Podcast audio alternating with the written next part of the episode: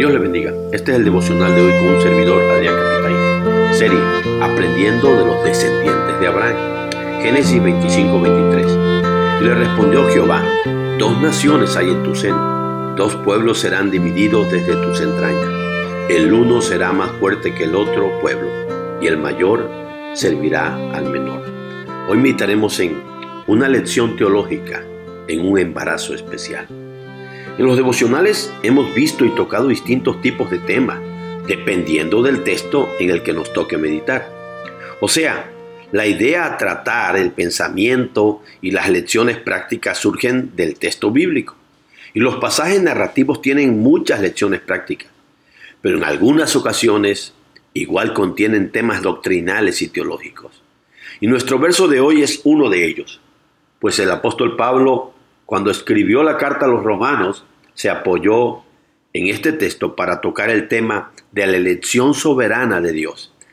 Así que con la iluminación del Espíritu Santo, analicemos nuestro texto de hoy. Primero, un conocimiento maravilloso.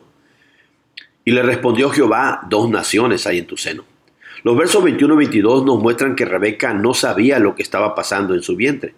Y eso la tenía muy preocupada. Pero cuando le consultó a Jehová, verso 22, fue que Dios le reveló a Rebeca que ella tendría dos hijos, los cuales formarían dos naciones diferentes. Es bueno aclarar que las respuestas de Dios a las oraciones pueden variar en tiempo. Algunas respuestas pueden venir rápido, como esta a Rebeca, pero otras pueden llevarse mucho tiempo. Pues cuando Isaac oró por Rebeca, Dios le aceptó la oración y ella quedó embarazada. Pero Génesis 25, 26 nos deja ver que sus hijos nacieron cuando Isaac tenía 60 años, o sea, 20 años después de que se casara. Pues él se casó a los 40 según Génesis 25, 20. Así que fueron casi 20 años de oración, de fe y paciencia para que llegara la respuesta, sí, a su oración. No oró con un decreto ni declaró que se haga aquí y ahora, sino esperó varios años a que fuera el tiempo de Dios y conforme a su voluntad. Segunda cosa, una revelación difícil. Y dos pueblos serán divididos desde tus entrañas. La revelación llevaba un contenido fuerte, pues Dios le dijo que sus hijos desde el vientre ya tendrían división y había conflicto entre ellos y los pueblos que formarían. Esta era una verdad difícil de digerir para Rebeca como mamá. Tercer cosa, una lección incondicional. Un pueblo será más fuerte que el otro pueblo y el mayor servirá al menor. La revelación más fuerte y que más ha causado controversias teológicas es esta, pues a algunos les cuesta trabajo entenderlo. Es el que Dios decidió que el mayor, el cual fue Saúl, fuera siervo del menor, el cual fue Jacob. De Saúl se formaron los edomitas y de Jacob se formó el pueblo de Israel. Y ha sido controversial porque este suceso histórico lo usa Pablo para enseñar acerca de la elección incondicional para salvación, la cual Dios hace soberana incondicionalmente. Pues Pablo explica en Romanos 9, 10 al 13 que aún no habían nacido Esaú y Jacob, ni habían hecho ni bien ni mal, y Dios ya había elegido a Jacob para mostrar que la elección de Dios no es conforme a las obras o a alguna acción de la persona, sino es según el puro afecto de su voluntad, como también lo dice Efesios 1.5 y Efesios 1.11. Y la parte más difícil de entender es cuando Pablo citó Romanos 9, en Romanos 9.13 a Malaquías 1, 2 y 3, donde Dios dice, a Jacob amé, mas a Esaú aborrecí. Pero aunque cueste trabajo entenderlo, es una verdad que revelan las escrituras y debemos de creerla y aceptarla pues es la palabra de Dios. Veamos las lecciones prácticas. Hermano, la primera lección es práctica y con el propósito de concientizarnos que el hecho que nuestra oración haya sido aceptada no significa que inmediatamente vendrá la respuesta. Pues Isaías y Rebeca esperaron casi 20 años antes de poder tener a sus hijos.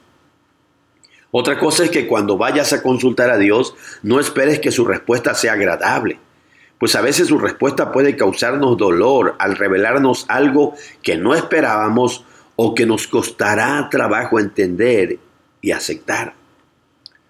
Hermanos, las lecciones aprendidas de esta historia son más doctrinales y teológicas, pero el propósito será el mismo, fortalecer nuestra fe, aclarar y corregir algunos conceptos doctrinales, pues por medio de esta dura verdad a Rebeca, su palabra nos enseña que Dios es soberano.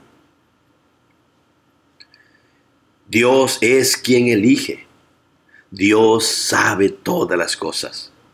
Dios escoge desde el vientre de la madre, a como lo hizo con Jacob y Esaú, y a como lo hizo con el profeta Jeremías, en Jeremías 1.5. Dios escoge y predestina desde antes de la fundación del mundo, como lo revela Efesios 1.4, 1.5, 1.11 y Romanos 8, 28, 29 y 30. Dios decide a quién amar y a quién aborrecer aunque nos cueste trabajo entenderlo. La elección de Dios no es conforme a las obras, hermanos, sino según su pura y soberana voluntad.